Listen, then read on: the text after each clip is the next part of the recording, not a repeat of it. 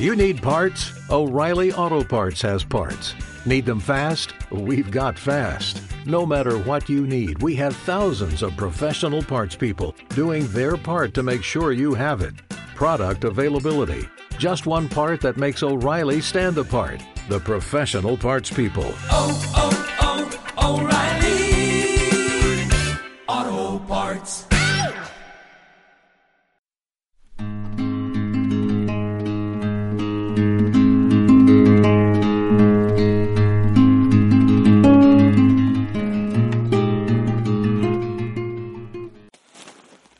Buenos días, tardes y noches, queridos hermanos y hermanas. Bienvenidos a una sesión más de El Evangelio Desafiante. Con ustedes al habla el Padre Carlos Alberto Alvarado Salcedo, con ese deseo de compartir, como todos los domingos, lo que la palabra del Señor nos quiere regalar. Hoy, en concreto, en este vigésimo octavo domingo del tiempo ordinario. Por eso, yo te invito a que hagas una pausa en estos momentos para descubrir esa profunda riqueza que vas a encontrar en la segunda carta de San Pablo a Timoteo, del segundo libro de Reyes y del Evangelio según San Lucas. Muy bien. Yo creo que la palabra clave, sí, la palabra que define estas tres lecturas, incluyendo el Salmo, es la gratitud y una gratitud que se enmarca dentro de la historia de salvación, tu propia historia, tu propia vida. Por eso yo creo que este domingo se nos invita a hacer una pausa, una pausa para analizar dónde hemos estado, dónde estamos ahora mismo y dónde queremos estar. Cómo éramos antes de ese encuentro de Jesús y si todavía no lo hemos tenido del todo, yo te invito a que lo busques, a que te dejes encontrar por Jesús. Pero ¿dónde hemos estado antes del encuentro con Jesús? ¿Cuántas veces hemos experimentado vacíos, sufrimientos, miserias? Eh, ¿Cuántas veces no hemos experimentado esa experiencia de necesitar algo que nos llene?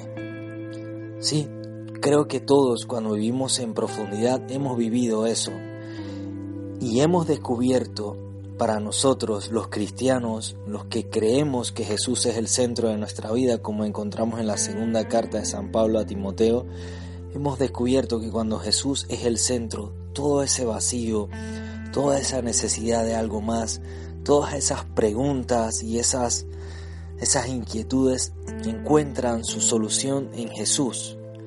Y no es que tengamos la respuesta a todo, sino que al encontrarnos con Jesús nuestra vida, tu vida adquiere un nuevo sentido, adquiere una nueva realización.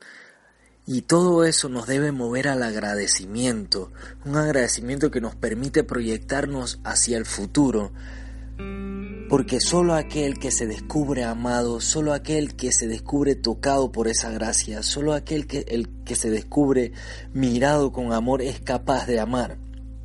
Y para eso tenemos que ser agradecidos. De los diez leprosos uno regresó, aquel que cayó en la cuenta de lo que Jesús había hecho por él.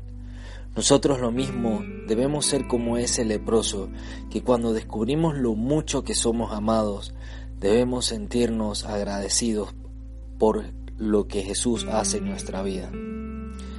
Y en esa misma función, tratar de compartir con los demás lo que Jesús hace con nosotros. Yo te invito a eso, a que aprendas a descubrir cómo en tu propia historia Jesús está actuando, Dios está actuando. Y como yo le decía a alguien el viernes, hay que aprender a orar la propia vida, porque cuando se ora la vida se descubre que en los momentos de sufrimiento, en los momentos de alegría, en los momentos de dolor, en los momentos de fortaleza, en todos los momentos descubrimos ese toque amoroso de Dios. Y para orar la vida hay que detenerse, hacer silencio, descubrirse, presentar lo que uno es en la oración y agradecerla. Agradecer el don de la oración y agradecer lo que Dios hace por nosotros. Yo te invito a que lo vivas en esa clave, en la clave de la gratitud, en la clave del encuentro y en la clave del compromiso para con los demás. Tú puedes, ánimo, ora tu vida, agradecela, agradecela a los demás por lo que hacen contigo, porque a través de los demás Dios actúa. Vívete confiado en ese Dios que te ama y aprende a entregar cada vez más amor a los demás. Como digo, tú puedes. Espero que tengas una semana en esa clave, en la clave de la gratitud. Espero que puedas compartirla con los demás y podamos entre todos construir un reino de amor, un reino de paz, un reino donde los que sufren encuentran en nosotros un consuelo. Un abrazo y comparte el Evangelio desafiante.